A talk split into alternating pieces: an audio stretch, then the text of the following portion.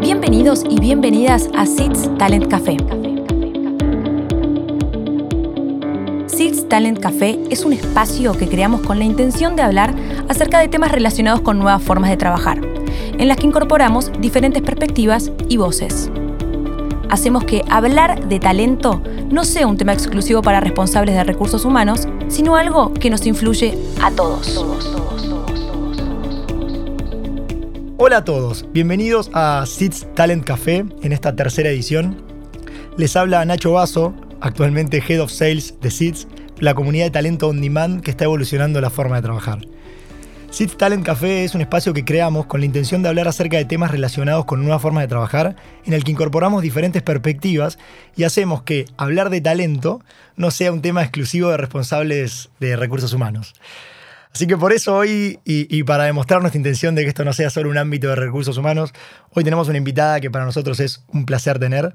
Eh, y la idea es que vamos a hablar sobre cómo las organizaciones evolucionan hacia estructuras por proyecto, ¿no? Cómo las, em, las empresas se animan a dejar atrás la dinámica de procesos por ahí que existía tradicionalmente, que, que, uno estaba habituado a que las cosas salgan con cierto, con cierto orden, con cierta metodología, y por ahí evolucionan, que creo que esa es la palabra, hacia una, una estructura por proyecto. Y por eso vamos a hablar un poco del caso de, de Philip Morris. Y tenemos acá con nosotros, tenemos el placer de estar junto a María Julia Centeno. Antes de que ella se presente, yo voy a dar un poco de sus cucardas. Es Head of Marketing eh, de Philip Morris. Eh, además de ser economista, MBA, trabajó en Molinos en distintas áreas de finanzas, en business planning. Bueno, ahora está en, en la parte de marketing, ventas, market research en Argentina y creo que para el clúster de Sudamérica. Una carrera muy interesante, así que Juli, de verdad, muchas, muchas gracias por sumarte. Bueno, gracias Nacho, primero por la invitación a ustedes y gracias a todos los que están conectados en este día un poquito gris, así que vamos a tratar de hacerlo dinámico. Eh, de nuevo me suma al pedido de Nacho, lo que quieran preguntar, acá estamos. Es una conversación simple. Yo soy bastante simple en ese sentido, no tengo como muchos términos académicos a la hora de explicar lo que hacemos, así que anímense que acá estamos. Buenísimo, y para eso pueden ir levantando la mano acá en la aplicación de Clubhouse. Pero bueno, Juli, un poco para ir rompiendo el hielo, ¿no? Para ir conociéndonos. Contanos qué onda esto de haber pasado por tantas áreas distintas, haber estado en, diferentes lugares dentro, dentro de una misma empresa. ¿Fue algo que buscaste o se fue dando medio más natural? Bueno, la verdad que cuando, cuando ves mi carrera y los distintos pasos es, es difícil pensar que eso haya sido natural. Eh, si yo me remonto bastantes años atrás, y no voy a decir cuántos, eh, primero, bueno, estudié economía, en la mitad de mi carrera quise dejarla para estudiar fotografía, pero bueno, tenía una figura paterna muy fuerte que de alguna manera me encausó en ese lugar donde, donde él creía que yo podía dar mucho, ¿no? Entonces, bueno, tratamos de ver cómo, convivía ese hobby que traté de profesionalizarlo al máximo eh, con este otro interés que yo tenía, que era la economía. Terminando mi carrera, eh, quería trabajar en banca de inversión, lo cual en ese momento era un, lugar un poco difícil para las mujeres, tema de otra charla, por decirlo de alguna manera, pero interesante. Y entré a Molinos eh, a trabajar en finanzas, un poquito de mesa de dinero y un poquito de finanzas en general.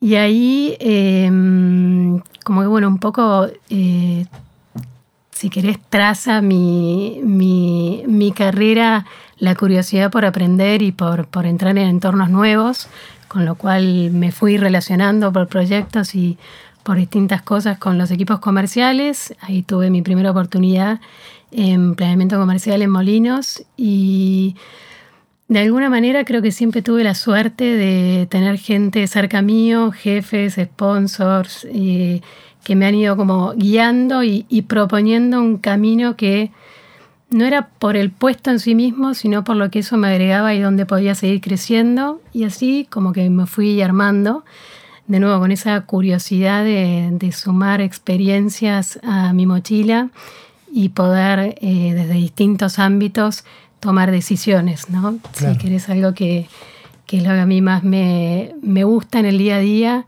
es estar ante una decisión, pensarla, discutirla, traer perspectiva y bueno, así fui, fui creciendo hasta donde estar hoy, con lo cual jamás me imaginé trabajando en marketing, hoy lo disfruto muchísimo y bueno, acá esperando a ver qué es lo que sigue. Muy, muy bueno, muy interesante aparte porque nosotros siempre veníamos hablando en las charlas anteriores sobre los famosos planes de carrera, el, plan de desarrollo y, un poco una pregunta, dos preguntas creo que, te haría. ¿Tuviste un plan de carrera? Eh, y, un poco, ¿qué crees que es el futuro de esto del desarrollo de las personas dentro de las organizaciones? Bien.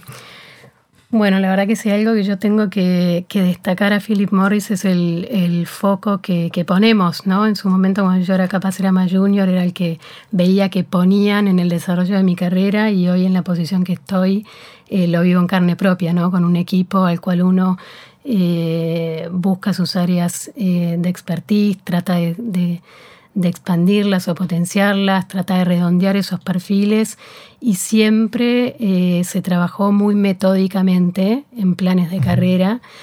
Creo que desde mi experiencia personal y, lo que hemos ido viendo en, la empresa en la que trabajo y en otras es que la verdad que eh, el destino no está escrito, ¿no? Y el mundo cambia, las problemáticas cambian, los intereses de las personas cambian, con lo cual me parece que sí es interesante pensar en áreas de desarrollo, áreas de expertise, cómo completamos los perfiles de la gente para la toma de decisiones de negocio, que al final es lo que hacemos en, en nuestras empresas, y tener esa flexibilidad para ir moldeándolo y no hablar capaz de un del plan de carrera o este es el caminito, sino tener esas conversaciones efectivas de por dónde tiene más sentido eh, y esta experiencia que te suma para la próxima experiencia. Y que si esa experiencia después no está, nos sentamos a charlarlo y lo vamos trabajando. Creo que, nuestro rol es guiar la carrera de la gente y no eh, encorsetarla, ¿no? Es, eso sobre todo el otro día lo hablábamos lo mencionaba Ale Melamed, ¿no? Y esto de, cómo cambia en las organizaciones de, hoy en día el liderazgo, y vos lo dijiste, ¿no? me, anoté la frase de siempre tuve buenos, buenos jefes que en algún punto fueron mis sponsors o mis guías. O sea, qué importante, y esto me parece que es algo culturalmente de siempre que es importante, pero vos ves que existe hoy en día un cambio en, la, en el skill de, de, alguna manera que se requiere para liderar un equipo. ¿Cambió un poco el ser jefe entre lo que era antes y es hoy? Sí, cambió un montón, digamos. Cuando uno, cuando uno empezó, eh, todo era como mucho más directivo, ¿no? Y, el director, ya cuando uno dice la palabra director, eh, hay como todo una connotación atrás. Eh, hoy creo que, que el rol que tenemos nosotros como líderes es tratar primero de sacar lo mejor de nuestros equipos, de llevarlos a su máximo potencial, de potenciarlos y de ser, de alguna manera, como dice mi jefe, nosotros tenemos la responsabilidad de que ellos brillen y de que ellos puedan hacer. Tu rol es lograr que tu equipo haga. Y la verdad que es algo que, todos los días lo pienso y que todos los días va como maneando, porque también aprendo día a día y, trato de, de ir mejorando en ese sentido que no es que nosotros dirigimos equipos y dirigimos objetivos, sino que de alguna manera eh, orquestamos equipos para sacar el mejor resultado y para llevar adelante los objetivos que como equipo tenemos. Eh, entonces sí, yo creo que cambió mucho, hay mucha, mucho más empatía, hay mucho más ida y vuelta, eh, hay mucha más responsabilidad sobre el equipo en la toma de decisiones y tu rol es ser de alguna manera consejero, backup, ser el que dar la cara cuando las cosas no están bien y ser el que enaltece al equipo cuando las cosas salen. Parece un poco, y esto es algo que por ahí yo soy más joven para haberlo vivido, pero parece un poco que antes el concepto del jefe era el que tenía las respuestas, ¿no? El que tenía la, que tenía la clave, el que me guiaba, medio el, el Hércules de la historia. Y hoy, y hoy lo veo como, como al revés, ¿no? Como que es el que hace las preguntas, el que te motiva, el que. Yo también en mi camino trabajando en, distintas empresas sentía eso, ¿no? Como un jefe que me inspira, que me da lugar y que me hace hacer en un punto. Lo tomaba como un buen jefe. Y no era el que me decía, hace así y hace allá, sino que más daba por ahí el marco para que las cosas sucedan. Creo que, que está buenísimo y por eso me parece que desde tu rol, ¿no? desde el lugar que hoy te toca un poco de liderazgo, que, creo que es así, me interesa ver y, entrar un poco en detalle de, la transformación que está viviendo y que vivió Philip Morris. Eh, un poco desde afuera uno lo ve como una empresa establecida, en una, industria muy madura, con, bueno, con un producto complejo, muy regulado. Entonces, ¿por qué? ¿Cuál es la motivación que tienen ustedes? Y me parece que está bueno que se lo cuentes a los que están acá presentes, a transformarse hacia una organización por proyectos. O sea, ¿qué, qué es eso de transformarse hacia trabajar por proyectos? Bien. Bueno, primero, a mí siempre me gusta ver el contexto de, dónde estamos y dónde está la, compañía como un, como un todo, ¿no? Y capaz que es eh, tópico de otra charla, pero bueno, como compañía estamos transicionando esa industria y ese producto tan establecido que vos comentás y, ese cigarrillo que, uno conoce desde hace años eh, a un portafolio de productos de riesgo reducido y ese es como nuestro leitmotiv, por decirlo de alguna manera, por lo que todos los días uno se levanta a trabajar teniéndolo en el mercado o no teniéndolo. Entonces, bueno, a nivel mundial y uno puede entrar en nuestra web y aprender mucho sobre esto, estamos transicionando a eso, ¿no? Y tener capaz en nuestro, en nuestro sueño un día transformar íntegramente la industria de cigarrillos a productos que puedan reducir el daño, de, el daño de fumar. Con lo cual es súper interesante, ahí arrancó todo, digamos, y, para llegar a ese objetivo eh, requería un cambio de mindset enorme eh, requería organización distinta, requería repensar los problemas, requería entender al consumidor desde otro punto de vista. Eh, y eso llevó a revolucionar muchos de los procesos y las formas en las cuales nos organizábamos. Y una de ellas es, eh, y yo lo vivo de esa manera, por lo menos en marketing, todo arranca de una necesidad de un consumidor y no necesariamente de una marca. Es como esto de poner al consumidor en el medio. Poniendo al consumidor en el medio, eso es uno de los puntos principales. Segundo, estamos aprendiendo todos los días, con lo cual eso requiere de decisiones diarias, ágiles, con información, con información que cambia, porque estamos aprendiendo. Eh, y por otro lado, volviendo al liderazgo, eh, es un cambio titánico, con lo cual requiere de equipos empoderados para poder llevarlo adelante. Y ese es el contexto. Volvemos a Argentina, en Argentina estos productos aún no están, eh, pero como organización esos pilares de cómo vivir nuestro trabajo día a día era algo que no podíamos darnos el lujo de no ir hacia ahí. Primero para prepararnos, segundo para hacer nuestras carreras más interesantes y tercero, la industria es establecida, pero digamos, también es dinámica, es competitiva.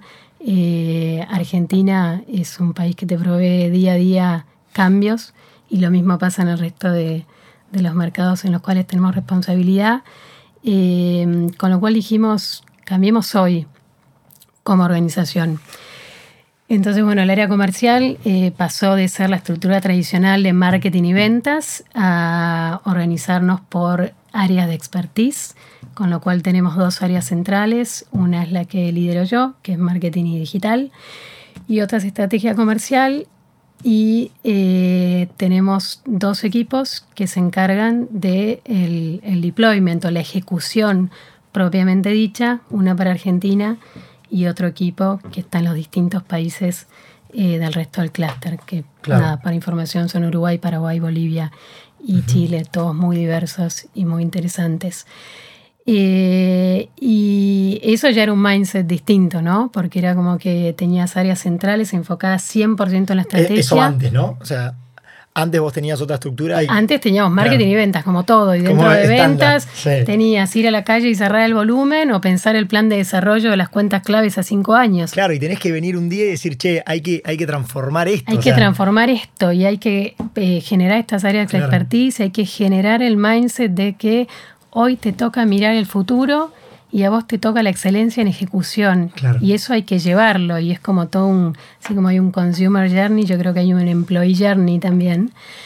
Em, y ese fue el primer cambio estructural. Entonces nosotros con, de marketing primero pasamos de, enfocarnos únicamente a Argentina, a tener el, como yo siempre digo, el lujo y el regalo que nos dio esta compañía, que es eh, ampliar nuestro área de expertise a esos cuatro mercados con dinámicas muy diferentes. Y la organización tradicional de marcas, se Group Brand Manager de Malboro con su manager y sus asistentes, lo mismo para Philip Morris, lo mismo para Chesterfield, era como que no permitía explotar al máximo esta necesidad de generar dinamismo, de alinearnos atrás de proyectos, de cambiar prioridades. O sea, directamente la, la, estructura ya era un limitante para poder trabajar de un poco más Exactamente. Entonces, en ese sentido, así como tenemos estas áreas de expertise, que son como la estrategia y la ejecución, dentro de marketing eh, tomamos el mismo camino y fue como el, primer departamento donde se hizo. Entonces tenemos un área muy estratégica que piensa el portfolio y sueña el portfolio de acá a los próximos cinco años. Eh, tenemos un área que tiene toda la expertise del contenido, la generación de contenido, la ejecución, eh, las campañas, etc. Y tenemos un área que hace digital. Y en esa área de contenido, principalmente, que es la más grande, eh, dijimos, vamos a poner PBO, Project Based Organization. entonces, bueno, de un día para el otro, eh, uno pasó de tener como de nuevo ese mindset tradicional de mi marca es Malboro, por decir una, eh, y esto es lo que yo quiero para mi marca, y yo quiero tener tal portafolio, y quiero hacer tal campaña, por eh, pongamos primero las necesidades de nuestros consumidores, qué queremos resolver y alineemos a nuestros equipos atrás de eso. Es muy interesante. Yo habiendo vivido la estructura tradicional, eh, es simpático y los que trabajen en marketing multicategoría o multimarca, la competencia que a veces había entre los equipos, porque yo quiero esta innovación, la querés vos, te metiste en mi territorio. Claro. Eh, y eso es medio un sinsentido, digamos, porque en el fondo es cuál es la innovación o cuál es la campaña o cuál es el talking point que es más relevante para un target de consumidores. Entonces esa fue una de las cosas que, fueron más difíciles como a romper. Eh, y hoy eso nos da mucho dinamismo. Entonces eh, tenemos un pool de proyectos porque cerramos un plan comercial. Ahí eh, los gerentes de contenido son quienes definen los equipos de trabajo para cada una de las iniciativas y ahí hay mucho trabajo de elegir el perfil digamos, correcto. por internamente, de, alguna manera, eso que, por ahí, bueno, para los que conocen un poco lo que hace SITS, que nosotros macheamos en general el perfil con, el proyecto, sé, puedo hablar en primera persona de que sé lo complejo que es. ¿Cómo, ¿Cómo hacen eso a escala? O sea, ¿cómo hacen para todos los... Imagino que, o sea, la gente se empieza a cruzar, ¿no? En los proyectos y decís, alguien que por ahí no estaba en este área, de repente empieza a participar en un proyecto que lidera marketing. ¿Cómo se hace esa, esa dos cosas, esa selección por un lado, interna, y cómo se hace para que cada equipo funcione bien con tanto dinamismo, ¿no? Con entrando y saliendo. Bueno, para mí vuelvo a la discusión de los talentos, ¿no? Que uno dice, lo hago una vez al año y hago el plan de carrera, esto es continuo. Entonces, eh, primero, perdón, antes arrancamos de un proceso de planificación importante, porque hay que saber qué tengo en el plato para poder eh, asignar los equipos correctamente en cuanto a workload, en cuanto a Hay una priorización, supongo también. O sea, todo no se puede, lo entienden, machean con la, con la capacidad que tienen. Claro. Exactamente. Y después hacemos como esta, esta revisión del talento constante, porque eh, hay proyectos en donde tiene mucho sentido eh, ubicar una, una, dupla, por ejemplo. Trabajamos mucho con duplas, nuestros equipos de marketing, eh, que hayan tenido experiencia en un proyecto parecido en el pasado y entonces como que hacen el redeployment y eso genera mucha sinergia. Eh, pero también hay otros donde decimos este proyecto le puede agregar tal o cual skill a esta persona que aún no lo tiene. O sea, hay algo del, desarrollo intrínseco también, está buenísimo.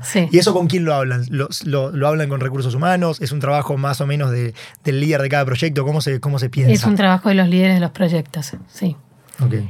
Y obviamente tiene todo el input del el trabajo que se hace eh, con el equipo de People and Culture. Ya evolucionamos de recursos humanos, por si alguno estaría conectado. Perfecto, perdón. Que usar la terminología adecuada. Exacto, PNC. Eh, entonces, PNC ayuda en los procesos formales, ¿no? Y nos da todas las herramientas y la información, y aparte es como un socio del día a día en el desarrollo de nuestros equipos y los gerentes de, contenido, que son quienes arbitran de alguna manera eh, estos recursos, tienen ese profile, esas necesidades, ese plan de futuro, eso que queremos desarrollar en su mano junto con el workload de la gente, porque necesitamos tener un workload eh, balanceado y, no explotar al equipo, que eso es muy importante. Mm, es interesante. Déjame que te meta acá una pregunta que creo que va más al CIDER que está escuchando, ¿no? Eh, un, poco cuando yo te escucho y cuando yo lo pienso, digo, esto tiene mucho, mucho que ver con la metodología o por ahí la, visión de trabajo futuro que tenemos en SITS. Empresas que tengan el dinamismo suficiente para entender que, que la gente entra y sale de su, de su función, que deja de ser un rol en algún punto, ¿no? Es algo un poco más esporádico. Y un poco mi pregunta va hacia qué apertura hay hoy en, en Philip Morris de a estos proyectos integrar talento afuera. O sea, en general, y esto es, puede ser con total sinceridad, no pasa nada, es en general, ¿piensan que va más a tenemos que tener la gente nosotros o hay lugar para que venga un CIDER y aporte un know-how que por ahí está bueno que me traiga afuera? ¿Cómo lo ves vos? Mira, hasta no haberlos conocido no lo habíamos pensado. Me parece que es una disrupción interesantísima en, el, en, en los negocios de las empresas grandes. La verdad que en el fondo, digamos, no es muy distinto lo que pasa es que uno no tiene esta idea de voy a traer un ejecutivo de marketing temporal, por decirlo de alguna manera. No lo tiene. Como que el contratado siempre fue para, perdón, a veces soy muy sincera en lo que digo. No, está bien. Para tareas muy básicas. Y el resto no, es, es mi gente, mi people. Eh, pero si uno lo traslada a una campaña publicitaria, la relación con una agencia, eh, el fondo eso siempre estuvo, digamos, con lo cual a mí me parece interesante el, el shift que se da. Claro, y el, y el cambio, la propuesta que ustedes le dan a decirlo, no es solo con agencias esto, puede haber proyectos donde necesitas cierto expertise, porque no lo tenés hoy en día, porque lo necesitas rápido y no lo pudiste desarrollar, eh, que a su vez te va a dar la posibilidad de entrenar a tu gente porque yo creo que yo no creo en la competencia de, talentos en el sentido de viene uno nuevo que tiene tal cosa. Para mí el rol de ese nuevo y lo importante de ese nuevo es que pueda transferir y poner en la misma página los que ya están, digamos. No creo en los unitalentos. Está, está buenísimo. Aparte creo que coincido 100% con vos y no solo coincido, sino que me da la sensación de que también el mundo, en esta evolución, ¿no? Evolucionar hacia trabajar por proyectos, también hay evoluciones culturales y hay evoluciones por ahí de paradigmas, de pensamientos que creo que antes, por decirlo de alguna manera, estaba mucho más el foco en la competencia y hoy está puesto en la colaboración. O sea, hoy creo que, a ver, el gran enabler de esto es, es Internet y la tecnología que nos enseñan a decir, che, capaz si nosotros aprendemos a vincularnos, no tenemos por qué estar pensando en en que es uno o el otro. Es uno y el otro y, es más, mucho más de sumar que de por ahí de, restringir. Sí, hay un montón de cambios en ese sentido. Nosotros, eh, yo estoy empezando a escuchar en Philip Morris y bueno, es algo que, está como muy, es una pequeña semilla por ahora, digamos. Creo que, que la pandemia generó primero que no hace falta que esté geográficamente sentado acá para trabajar este Eso es un cambio importante, ¿no? Segundo, que no es necesario que seas parte de esta afiliada para aportar a este proyecto. Y están empezando a ver eh, ideas eh, para decir cómo usa un talento de Argentina para, eh, sin expatriarlo, porque eso era como la estructura vieja, para colaborar en un proyecto, en una oportunidad, en una necesidad de negocio en Japón. Y vos decís, pero Argentina y Japón, ¿qué, tiene que, ver? Y me parece que eh, eso, esto que ustedes traen a la mesa, eh, pone, digamos, a la vista que hay un montón de estructuras tradicionales que se están quebrando. Es que hay barreras también, ¿no, Juli? Como que hay barreras que, que yo entiendo y cuando empiezo a ver, no sé, desde, hablo de mi lugar porque es por ahí lo que conozco, pero cuando vos ves que hay CIDERs que interactúan, posiblemente alguno de esta charla que no esté, no esté físicamente en el mismo lugar que nosotros, y que la interacción se, permite tan bien a este momento, uno como que empieza a decir, bueno, pará, como puedo romper el mismo límite que a nosotros nos ha pasado del interior, o sea, yendo a lo más concreto, sin salir, te pasa en el interior del país que decís, hay gente que por ahí nunca se había imaginado poder trabajar en Philip Morris, porque por ahí vive en Santa Cruz, que no, no hay oficina, entonces esa, esa lógica de que se empiezan a romper las barreras, yo creo que en realidad es, aumentan mucho las posibilidades. Y el campo de acción de ustedes como empresa empieza a ser mucho más grande, porque pueden acceder, es como que se casi se vuelve infinita la posibilidad de, de acceder a talento también. Está bueno que, me parece que está bueno que lo vean así también. Y acá te voy a hacer una interrupción porque me gustaría que alguno que, vaya escuchando se vaya animando a levantar la mano. Eh, como verán, no sé, eh, Juli para mí es como una enciclopedia, así que pueden preguntar de marketing, de estructuras, de la empresa, lo que quieran, me parece que está bueno. Eh, pero me gustó lo que estabas diciendo antes, Juli, perdón, del impacto COVID. O sea, si vos me dijeras, che, a mí el COVID me impactó en qué, lo puedes contar hasta incluso a, título personal, que sé que sos madre de cuatro. Así que contarnos un poco tu vida y el COVID y una empresa trabajando a este ritmo. Bueno, la verdad que eh, COVID en mi vida fue como un acelerador enorme de este aprendizaje continuo, por decirlo de alguna manera. Eh, creo que en un montón de ámbitos. Me, me cambió la cabeza, me hizo reflexionar, me hizo crecer en, mi empatía con el otro. Eh, yo, digamos, por mi carrera, por mi historia, por las finanzas, capaz soy una persona como muy enfocada en el negocio y, fui aprendiendo y creciendo y creo que tengo un montón todavía por hacer y agradezco cada día que alguien me da un feedback de cómo mejorar en, esta parte de el equipo, la, empatía y, el, y la persona como un todo, por decirlo de alguna manera.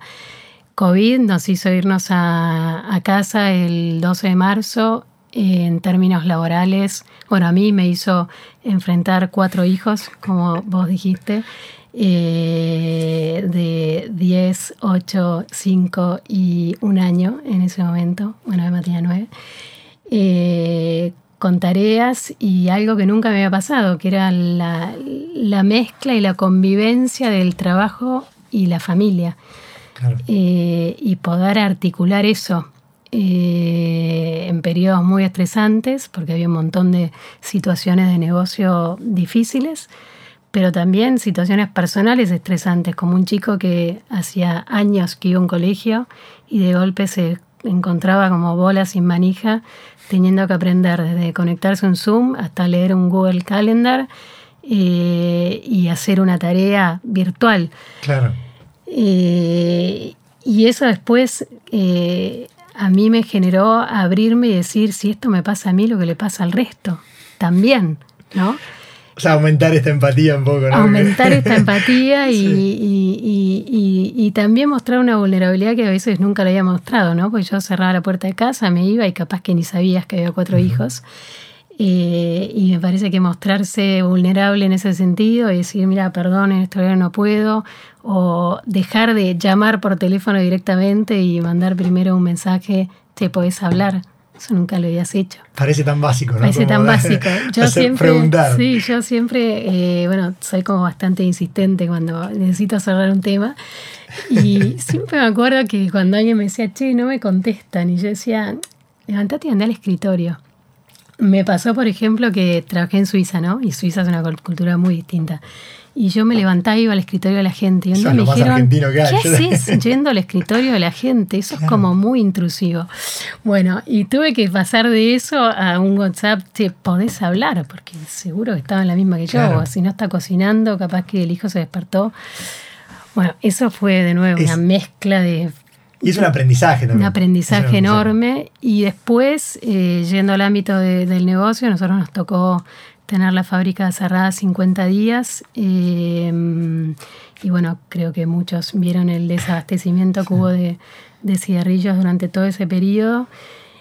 Y eso fue una, como un shock de responsabilidad enorme, porque uno hasta ahora manejaba proyectos, los proyectos sabías que salían, los equipos estaban ocupados y de golpe había que, qué sé yo, repartir y dar de nuevo, repensar qué proyectos, eh, había muchas cosas que dejábamos de hacerlas y teníamos que encarar otras y vos tenés una responsabilidad con un equipo y era comunicar, comunicar y comunicar y no nos cansábamos como, como, como equipo de liderazgo en, en, en, hacerlo. Y a veces había business updates que duraban dos horas y media pero eran necesarios. Em, y lo mismo dentro del equipo, entonces, eh, cómo uno mantenía la energía, cómo tenía ese termómetro de si el otro en su casa no estaba explotado, cuando vos estabas explotado. Claro. y un poco imagino, y creo que en alguna oportunidad lo hablamos, ¿no? Tener, haber hecho tanto trabajo de alinear equipo, de saber trabajar por proyecto, de en algún punto en la pandemia algo que hizo para mí es expuso toda la teoría. O sea, está bárbaro, sí, son ágiles, a ver qué tan ágil son, o sea, qué tanto saben trabajar de esta forma, qué tanto se adaptan. ¿Cuál fue tu experiencia? ¿Crees que el, resultado fue positivo? ¿Les, les sirvió? Fue súper positivo. Me parece que, bueno, nosotros recién a esta estructura comercial de dos equipos estratégicos y, y, los mercados. Nos ayudó a acelerar la cercanía con los mercados, porque claro, ellos decían, pero si yo mi equipo de marketing lo tenía en Paraguay, por decir algo, pero ahora todos estábamos remotos, con lo cual era lo mismo si alguien de mi equipo estaba en Asunción o estaba en Buenos Aires. Eso fue fantástico. Y después creo que aceleró de nuevo porque teníamos los objetivos claros y sabíamos comunicar a dónde queríamos ir, que logremos eh, cosas titánicas como fue, por ejemplo, y que no se enoje si hay algún kiosquero conectado, eh, lanzamos nuestro sitio de compras eh, online en ese periodo, justo cuando, cuando estalló todo.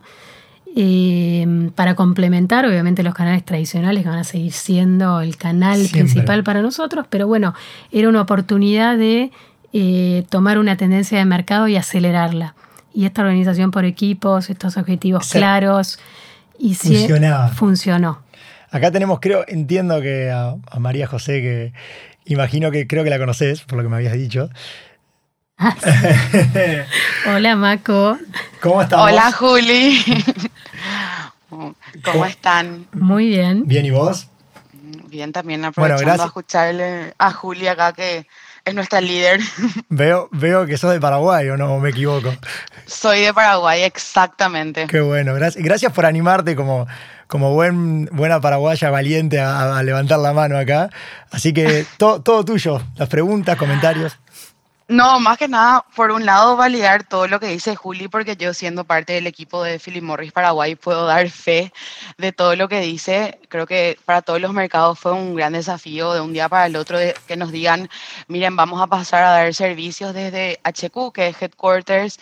Em, el equipo de marketing lo dirige completamente Juli, después tenemos a otros los directores la parte comercial y decíamos, Dios mío, bueno, qué va a pasar y cómo va a ser esto, y esto va a ser súper difícil y, nos va a cambiar la vida. Y la verdad es que fue completamente lo opuesto. Creo que también el COVID aceleró mucho esa transición.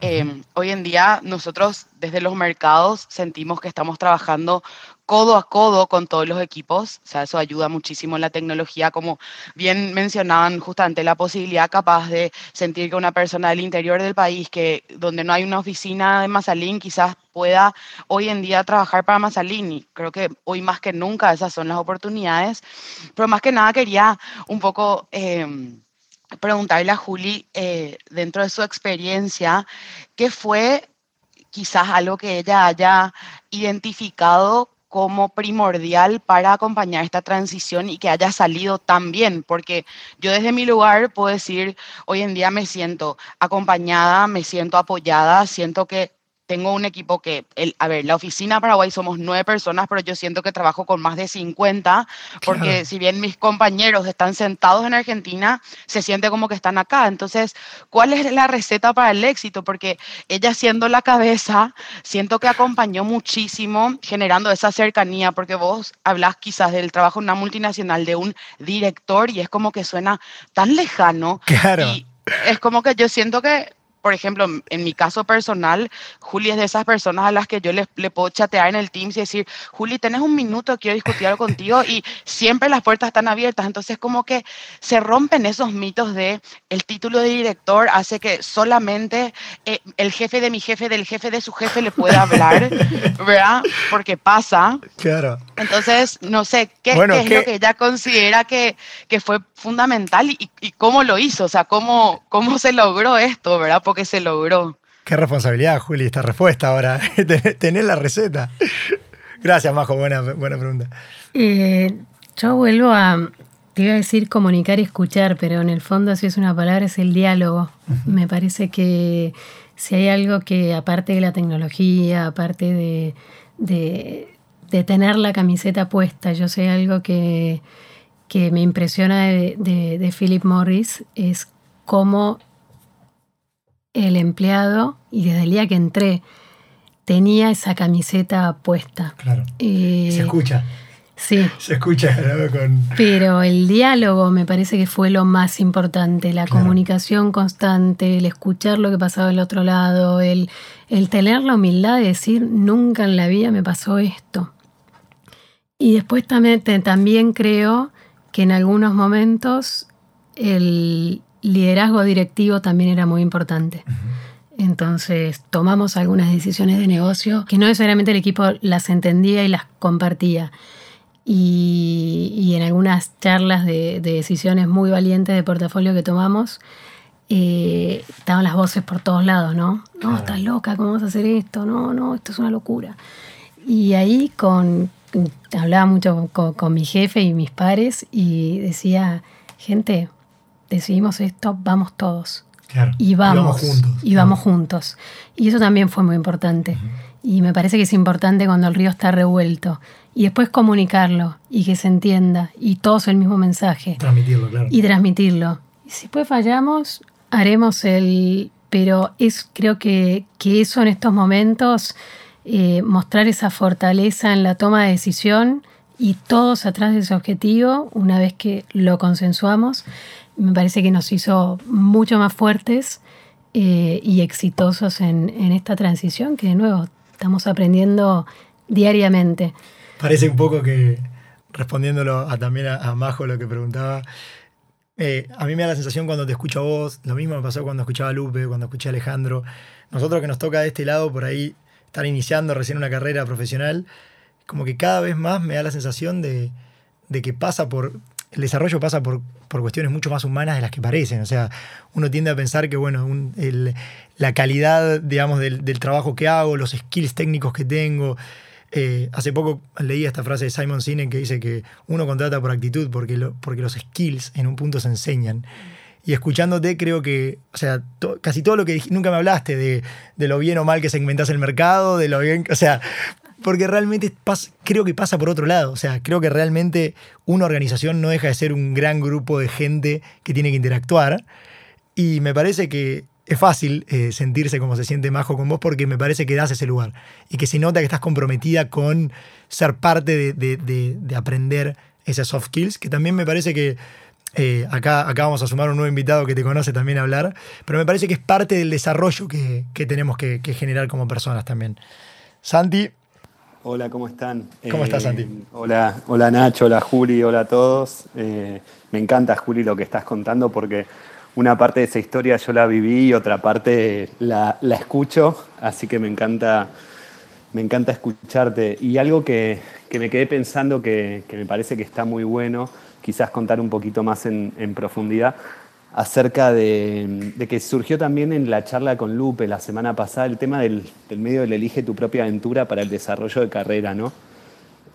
creo que en, todo esto como que también marca un antes y un después en cómo las organizaciones promueven eh, un desarrollo de carrera como mucho más eh, dirigido eh, hacia un desarrollo de carrera mucho más como co-creado, ¿no? Eh, me parece que, está buenísimo eso y no sé si podés contar un poquito más acerca de ese tema. Em, sí, yo tomo el, quote que, decía recién eh, eh, Nacho también. Me parece que coincide con el elige mi propia aventura y creo que lo importante en la carrera es, por lo menos para mí, lo que fui viviendo. Em, sobre todo a medida que uno va creciendo, digamos, ya de lo técnico te, alejas un poco, ¿no? Y, tu responsabilidad es la gente y los, y los equipos. Entonces, me parece que, cuando uno va pensando o soñando, si querés, en el crecimiento de nuestra gente, y la verdad que uno, yo y lo miro más por ahí, es como que miro para arriba y digo, no sé cuántas cosas más voy a hacer, me encantarían. Y, Pero eh, sigo en eso siendo como un poco eh, dependiente de las recomendaciones de, esas personas a quien yo admiro.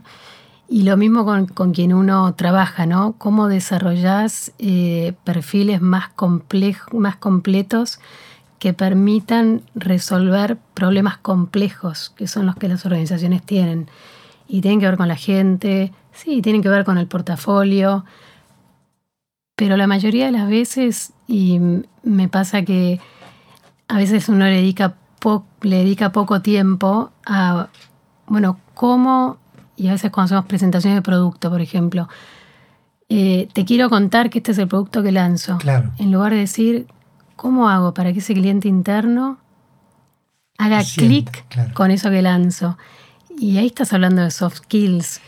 Eh, y eso es lo que creo que hay que, parece que hay que ponerle cada vez más foco y que es en el cómo hacemos las cosas eh, y darle oportunidades a nuestros equipos para que trabajen y enriquezcan ese cómo. El qué, qué sé yo, más o menos las recetas están, haces social media y un montón de cosas de qué hacer, qué elegir, qué sé yo. Tenés portfolio, vas al equipo global, ves qué productos hay, más o menos las recetas existen. En el cómo, y que nosotros también estamos evolucionando, inclusive en nuestra evolución de performance, darle más peso al cómo, creo que es donde hay que ponerle más foco en dónde orientamos la carrera de la gente en ese elige mi propia aventura. Está, está buenísimo, no, Juli, está buenísimo y creo que, o sea, creo que hablo en nombre de casi todos los que te estuvimos escuchando. De verdad, para nosotros es, está bueno, ¿no? Escuchar gente referente por ahí para muchos en, en nuestros planes de que hable con, esta, con estas palabras que no son menores, que, que comuniques de este lugar, me parece que está buenísimo.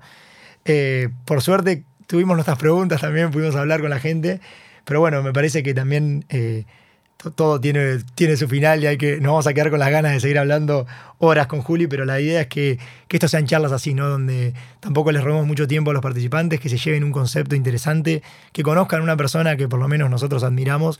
Así que nada, Juli, hemos llegado al final de nuestro, Talent Café de hoy, pero yo personalmente te quería agradecer porque la pasé muy bien, porque aprendí, me anoté, me viste, me anoté un montón de cosas que yo esto, algunas cosas las pregunto, otras cosas me las llevo a mi casa para aprenderlas.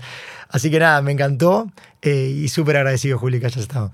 Bueno, gracias, gracias a ustedes. Para, para mí son como esos espacios de reflexión, ¿no? Donde vas construyendo cosas y dices, uy, mira, este es uno nuevo. Así que también lo pasé muy bien. Gracias a todos los que están conectados.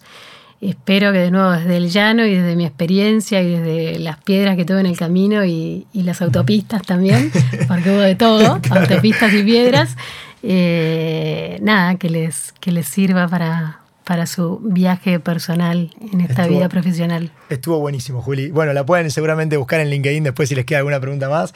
Y a quienes escucharon, a todos los que están ahí, que, que se quedaron hasta este momento, muchas gracias por sumarse. Eh, como les decía antes, les recordamos que vamos a estar publicando parte de esta charla en nuestro podcast, así que no dejen de seguir las cuentas de SITS Sembramos Talento en LinkedIn y Spotify. Y bueno, eh, si sos una empresa, ya sabes, tenemos el talento que necesitas on demand para estos proyectos.